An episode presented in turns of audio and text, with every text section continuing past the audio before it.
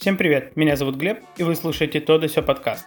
И мы продолжаем наш поправочный марафон. Здесь я рассматриваю все поправки Конституции Российской Федерации, пытаюсь как-то их объяснить, предположить, к чему они могут привести, и высказать какое-то свое мнение по поводу них. Прошлую часть мы закончили на 69 статье, поэтому давайте теперь переходим к 70. -й.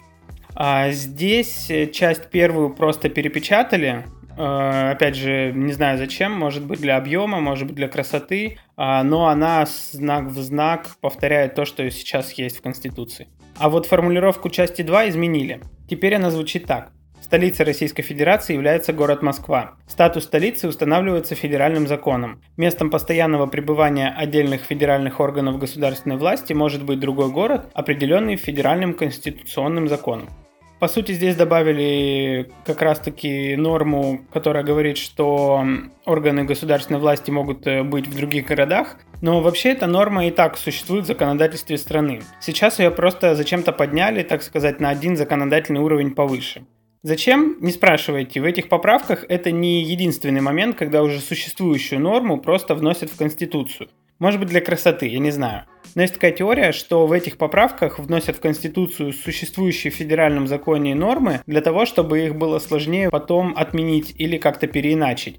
Дело в том, что процедура изменения или отмены федерального закона намного проще, чем процедура внесения изменения в Конституцию. Таким образом, депутаты как бы вносят в Конституцию те нормы, которые они хотят, чтобы действовали долго. И при смене парламента или президента, что скорее всего вряд ли, они не были бы отменены.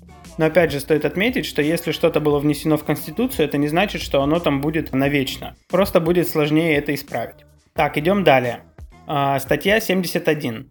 В ней достаточно много изменений. А для начала я скажу вообще, о чем эта статья. В статье 71 прописано буквально следующее ведении Российской Федерации находятся. И дальше рассказывается, что именно находится в ведении. Например, там принятие изменения Конституции, регулирование и защита прав и свобод человека и гражданина, федеральный бюджет и так далее. Так вот, теперь здесь внесли несколько коррективов. Давайте их рассмотрим. Изменили пункт Г. Теперь он звучит следующим образом. Организация публичной власти. Установление системы федеральных органов законодательной, исполнительной и судебной власти, порядка их организации и деятельности, формирование федеральных органов государственной власти. Здесь добавили всего три слова. Организация публичной власти. Все остальное здесь уже было. И, казалось бы, три слова, а сколько смысла в них? Прямо противоположная картина по сравнению с некоторыми предыдущими статьями, о которых мы говорили в первой части марафона.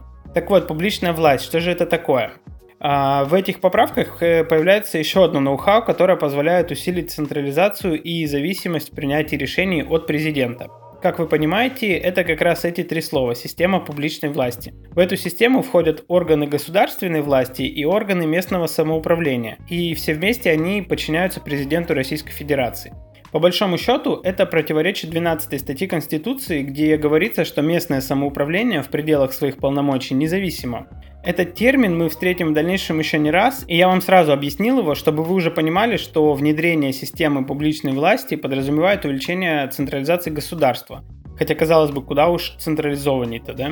В следующей части нашего марафона будет отдельная статья, посвященная этому феномену, этому конструкту. Там мы поговорим о нем поподробнее, а пока продвигаемся дальше. Изменили пункт Е. Читаем.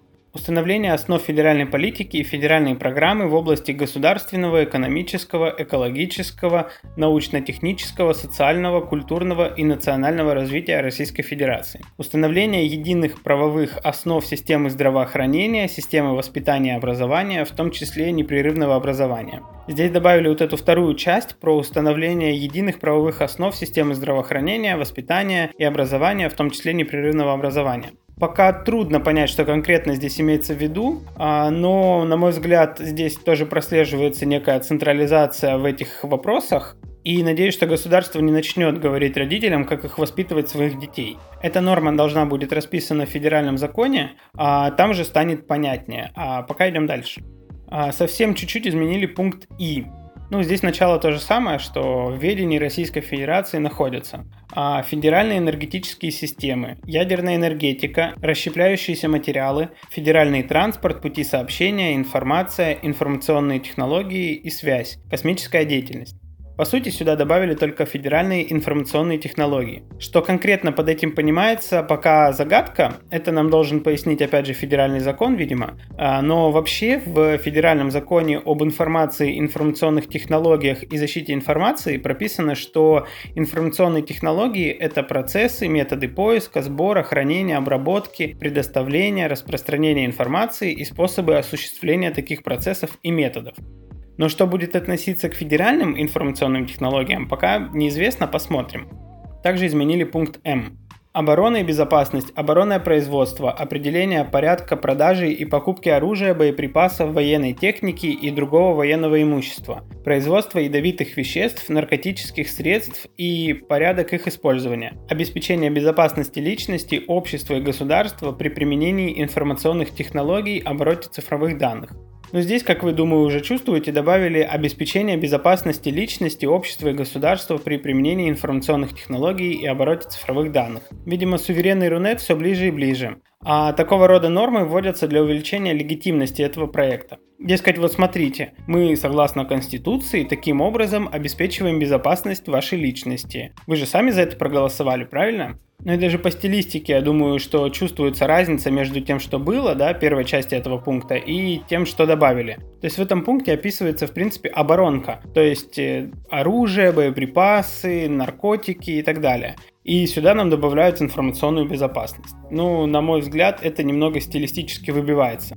Далее изменили пункт Т. Читаем. Федеральная государственная служба. Установление ограничений для замещения государственных и муниципальных должностей, должностей государственной и муниципальной службы, в том числе ограничений, связанных с наличием гражданства иностранного государства, либо вида на жительство или иного документа, подтверждающего право на постоянное проживание гражданина Российской Федерации на территории иностранного государства. Ох, там очень много слов, но смысл, я думаю, вы уже поняли, да? Э, здесь прописывается основание, с какой вообще стати вводятся ограничения ограничения для граждан, которые претендуют на должности в высших государственных органах. То есть в законе должно быть прописано, что это находится в ведении Российской Федерации, и поэтому, так сказать, мы можем вводить эти ограничения. Так, 71 статьей мы разобрались, давайте идем дальше, 72. Эта статья по своей структуре похожа на предыдущую, но здесь уже говорится, что находится в совместном ведении Российской Федерации и ее субъектов. Итак, пункт D изменили, его я зачитывать полностью не буду, а скажу только, что сюда добавили сельское хозяйство. В пункт Е добавили молодежную политику. Пункт Ж разделили на Ж и Ж1 и в каждую часть внесли добавки. Теперь это выглядит следующим образом. Пункт Ж. Координация вопросов здравоохранения, в том числе обеспечение оказания доступной и качественной медицинской помощи, сохранение и укрепление общественного здоровья, создание условий для ведения здорового образа жизни, формирование культуры ответственного отношения граждан к своему здоровью, социальная защита, включая социальное обеспечение. И пункт Ж1. Защита семьи, материнства, отцовства и детства. Защита института брака как союза мужчины и женщины. Создание условий для достойного воспитания детей в семье, а также осуществление совершеннолетними детьми обязанности заботиться о родителях. А, в пункте Ж добавили в основном декларирующие вещи, вроде доступной и качественной медицинской помощи, создания условий для ведения здорового образа жизни и так далее. Но учитывая, что любое положение законов Конституции должно как-то раскрываться в федеральном законе, скорее всего у нас появятся законы на все эти темы, что в принципе может принести хорошие изменения. А вот пункт Ж уже не такой радужный. Тут у нас институт брака как союз мужчины и женщины. Эта поправка вызвала немало недоумений у, так скажем, прозападных членов нашего общества. Э, я, если честно, тоже не особо понимаю, зачем это писать в Конституции. Ведь раньше именно такой формулировки не было и хорошо себе жили. Э, про союз мужчины и женщины не говорилось вообще ничего. У нас как была во многом традиционалистская и гомофобная страна, так и остается. Не берем сейчас во внимание Москву и Санкт-Петербург, а в целом по больничке. И учитывая, что эти поправки по задумке принимаются лет на 30, то становится понятно, что это своего рода приманка как раз-таки для традиционалистов, чтобы их как-то зацепить и сподвигнуть голосовать «за». Ну и еще не очень понятно, что имеется в виду под условиями для осуществления совершеннолетними детьми обязанности заботиться о родителях. А мне в голову приходит только одно условие на самом деле, это высокий уровень жизни для совершеннолетних детей. А с этим показателем у нас в стране с 2014 года как-то, мягко говоря, туговато. Так, ладно, идем дальше. Статья 75. Здесь было 4 пункта и добавили еще 5, 6 и 7. Итак, пункт 5. Российская Федерация уважает труд граждан и обеспечивает защиту их прав. Государством гарантируется минимальный размер оплаты труда не менее величины прожиточного минимума трудоспособного населения в целом по Российской Федерации. Это еще одна из плюшек, которая должна мотивировать граждан голосовать за. Но все-таки мне кажется, что было бы честнее сделать МРОД не менее величины прожиточного минимума не в целом по России, а для каждого региона. Мы же понимаем, что уровень и стоимость жизни от региона к региону различается, а здесь все равняют под одну гребенку. Ладно, идем дальше. Пункт 6. В Российской Федерации формируется система пенсионного обеспечения граждан на основе принципов всеобщности, справедливости и солидарности поколений и поддерживается ее эффективное функционирование. А также осуществляется индексация пенсий не реже одного раза в год в порядке, установленном федеральным законом. Здесь прописывается индексация пенсий, хотя эта норма уже есть в федеральном законе, то есть от ее внесения в Конституцию ничего не меняется. Но что интереснее, эта норма говорит нам о том, что не мы работаем себе на пенсию, а работающее население обеспечивает пенсиями пенсионеров. Это как раз таки этот принцип солидарности. Ну, то есть так тоже всегда было, но люди наивно полагали, что они откладывают себе на пенсию. Теперь же им черным по белым пишут, что нет – вы кормите существующих пенсионеров, а вас будут кормить те, кого вы нарожаете. То есть, по сути, получается, что своим трудом ты не можешь как-то кардинально повлиять на величину своей будущей пенсии. То есть, если ты зарабатываешь миллион, а твой друг зарабатывает 50 тысяч, и вы одинаковым образом вносите отчисления в пенсионный фонд, то, выйдя на пенсию, ваша пенсия не будет различаться в 20 раз, хотя ты всю жизнь вносил в пенсионный фонд в 20 раз больше денег. Далее пункт 7. В Российской Федерации в соответствии с федеральным законом гарантируется обязательное социальное страхование, адресная социальная поддержка граждан и индексация социальных пособий и иных социальных выплат. Здесь прописывается индексация, но уже социальных пособий. По сути, это еще один повод проголосовать за поправки. Вообще, статья 75 говорит о деньгах в Российской Федерации как таковых. Здесь прописывается, какая денежная единица, основная функция Центробанка, система налогов и госзаймы. И на мой взгляд, опять же, эти пункты стилистические и по смыслу сюда не очень подходят. Но куда-то же их надо было воткнуть. Идем далее. Добавили статью 75.1. Еще раз повторю, что прежде ни разу не было такого, чтобы в Конституцию добавляли статью. До этого только изменяли существующие, а тут мы видим, что добавили уже две. Это, конечно, нонсенс для нашей страны, но то ли еще будет. Ладно, читаем. В Российской Федерации создаются условия для устойчивого экономического роста страны и повышения благосостояния граждан, для взаимного доверия государства и общества, гарантируется защита достоинства граждан и уважение труда человека, обеспечиваются сбалансированность прав и обязанностей гражданина, социальное партнерство, экономическая, политическая и социальная солидарность. А, во-первых, в этой статье есть ошибка. Я вот сейчас читал ее и на ходу исправил ее. Вы ее даже не заметили. Но в тексте поправки написано «гарантируется защита достоинства граждан и уважение человека труда». То есть уважение не труда человека, а уважение человека труда. Может быть, это имеется в виду, что уважают людей, которые себя полностью посвящают труду, но мне почему-то кажется, что здесь все-таки должно быть по смыслу уважение труда человека. Ну да ладно, оставим это на совести законодателей. По самой статье могу сказать, что она чисто декларативная. И мы, живя в России, чувствуем, что эти положения не очень-то и выполняются. Но может хоть теперь будут, раз уж в главный закон внесли вот это все. Такая минутка оптимизма. Угу. Зачем она тут нужна, я, если честно, не очень понимаю. Тем более новую статью для нее вносить. Странно. Ладно, идем дальше. А, далее статья 77, в ней говорится о субъектах Российской Федерации как о таковых, но все равно ее дополнили частью 3. Эта часть описывает ограничения для людей, которые могут занимать высшие должности субъекта Российской Федерации, здесь очень много текста, и если я буду его читать, мне кажется, вы просто не уловите там особо смысл в этом всем, потому что написано, опять же, таким юридическим, скучным языком, поэтому я только скажу, что в этих ограничениях прописан запрет на имение гражданства другой страны или вида на жительство, или какого-то документа, который позволяет постоянно проживать в другой стране. Также запрещается открывать и иметь счета или вклады и хранить наличные деньги и ценности в иностранных банках, которые расположены за пределами Российской Федерации. Вообще эти ограничения ввели для многих должностей, таких как и президент, и премьер-министр, и глава Госдумы, и депутаты Госдумы, и судьи, и еще вот и главы субъектов. Далее в тексте они будут встречаться еще не раз и не два, а, и я уже не буду на них останавливаться, потому что они все в принципе одинаковые, просто они уже будут относиться к какой-то другой должности. Кстати, еще интересно, что поначалу в эти ограничения входило то, что должностные лица не могут иметь недвижимость за границей, но после рассмотрения в Госдуме эту норму оттуда выпилили. Странно, почему бы это, да? Но сами депутаты это объяснили тем, что их семья, например, родом с э, какой-то страны постсоветского пространства, и получается, что их какой-то там отчий дом или родовые гнезда находятся уже, например, в там, Белоруссии, или в Армении, или в Грузии, или в Украине той же самой. Вот. И это уже находится за пределами Российской Федерации. И если ввести эту норму на ограничение обладания недвижимостью за пределами России, то им придется продать такую вот э, частичку памяти своей семьи. Вот такая вот еще точка зрения есть на этот вопрос. А что касается самой статьи, то вообще статья 77 о другом. Там нет ни слова о руководителях субъектов Российской Федерации. Вообще там говорится о системе органов государственной власти субъектов как таковых.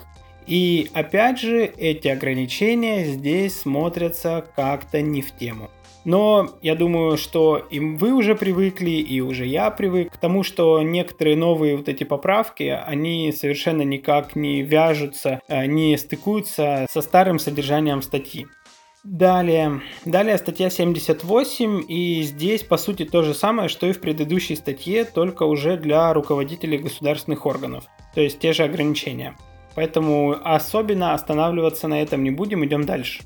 Тем более, что на очереди у нас статья 79. А раньше она звучала так. Российская Федерация может участвовать в межгосударственных объединениях и передавать им часть своих полномочий в соответствии с международными договорами Российской Федерации, если это не влечет за собой ограничения прав и свобод человека и гражданина и не противоречит основам конституционного строя Российской Федерации. И сюда добавили еще одно предложение. Решения межгосударственных органов, принятые на основе положений международных договоров Российской Федерации, в их истолковании, противоречащим Конституции Российской Федерации, не подлежат исполнению в Российской Федерации. Российской Федерации, Российской Федерации, Российской Федерации. Ну да ладно, этот язык не должен быть красивым, он должен быть понятным. Так вот, многие подумали, что с помощью этой поправки Россия может не исполнять решения, например, ЕСПЧ, Европейского суда и так далее, если Конституционный суд признает его антиконституционным. Но это положение противоречит статье 15 части 4 Конституции, которая гласит Общепризнанные принципы и нормы международного права и международные договоры Российской Федерации являются составной частью ее правовой системы. Если международным договором Российской Федерации установлены иные правила, чем предусмотренные законом, то применяются правила международного договора а также это является юридически неграмотным, так как Российская Федерация ратифицирует в Госдуме и принимает положения международных законов, которые входят. Так что, по сути, они являются частью системы законов Российской Федерации. То есть получается, что и в ЕСПЧ можно будет спокойно обращаться, и 50 миллиардов долларов акционерам ЮКОСа придется заплатить. Единственный вариант не выполнять международные обязательства – это выход из Совета Европы, что маловероятно, и выход из международных соглашений, что еще менее вероятно. А, а ведь по сути в этой статье ничего толком-то и не изменилось. Раньше же тоже была фраза о том, что участие России не должно противоречить основам конституционного строя. Далее мы видим, как в Конституцию впихивают уже третий новый закон, который не имеет прямого действия. Это статья 79.1. Российская Федерация принимает меры по поддержанию и укреплению международного мира и безопасности, обеспечению мирного сосуществования государств и народов, недопущению вмешательства во внутренние дела государства. И по сути это еще одна декларация, место которой скорее в преамбуле. Но на мой взгляд лучше бы ее вообще не было. Мне кажется от нее попахивает каким-то милитаризмом в гриме пацифизма. Далее идет статья 80, здесь изменили часть 2. Президент Российской Федерации является гарантом Конституции Российской Федерации, прав и свобод человека и гражданина. В установленном Конституцией Российской Федерации порядке он принимает меры по охране суверенитета Российской Федерации, ее независимости и государственной целостности, поддерживает гражданский мир и согласие в стране, обеспечивает согласованное функционирование и взаимодействие органов, входящих в единую систему публичной власти. Здесь единственное, что изменилось, это еще одно упоминание системы публичной власти, о которой раньше не было ни слова. В тексте этих поправок этот конструкт решили впихнуть везде, где только можно, чтобы потом его клещами нельзя было вытащить. Свое отношение по этому поводу я уже обозначил выше. Больше здесь ничего не изменили. Далее идет статья 81.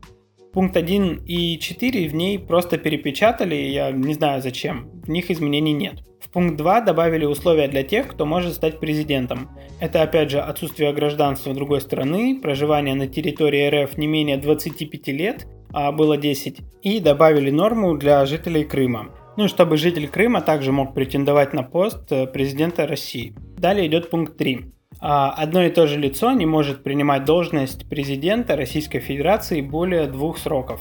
Ну как вы понимаете, здесь убрали слово подряд, но, видимо, это не помогло. Обнулились. И далее как раз про это пресловутое обнуление. Добавили часть 3.1.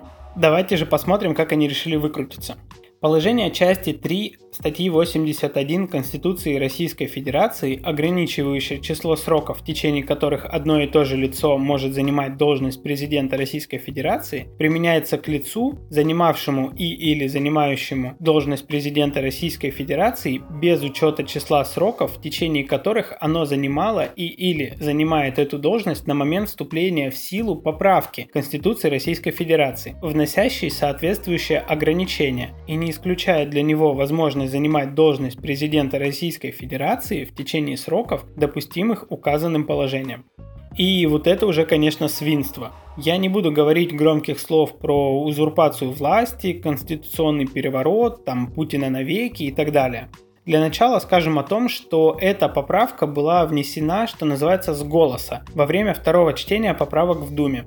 А, с голоса это значит, что она не была прописана в документах, которые были подготовлены к этому второму чтению, а прозвучала в ходе обсуждения во время выступления женщины-космонавтки Валентины Терешковой. В этом нет ничего противозаконного, но в депутатских кругах такое действие считается как бы некрасивым. У них так не принято. И получается, что с момента внесения предложения до его принятия прошло около 5 часов. Для такого рода поправки это очень быстро. То есть с утра вы пришли на работу с мыслью о том, что в 2024 году Путин уйдет, а вышли с работы уже в кардинально другой обстановке. Опять же, ничего противозаконного здесь нет, но действительно некрасиво. О чем еще следует сказать? Президент в своем выступлении в Государственной Думе в тот день сказал, что такая норма может быть принята, если Конституционный суд разрешит. И по этому случаю у нас в стране, оказывается, есть прецедент – 1998 году в Конституционный суд обратились с тем, чтобы они разъяснили, может ли тогдашний президент России Борис Николаевич Ельцин участвовать в выборах 2000 года. А дело в том, что на первый срок Ельцин избирался мало того, что до принятия Конституции. Напомню, что первый срок Ельцина начался в 1991 году, а Конституцию приняли в 1993. Так еще и в другой стране. Тогда Ельцин стал президентом РСФСР, то есть даже такой страны, как Российская Федерация, по сути еще не существовало. После, в 1996 Ельцин снова выиграл выборы президента. И вот вопрос Конституционному суду был считать срок с 1996 года первым или вторым. И тогда суд вынес решение, что этот срок является вторым, так как граждане голосовали за Ельцина, понимая, что это его второй, а значит последний срок. А народ в стране является высшим источником власти. И в связи с этим многие наивно полагали, что часть 3.1 статьи 81 не должна быть одобрена Конституционным судом. Но, как мы знаем, этого не произошло, и, как говорил классик, у меня на это 5 причин.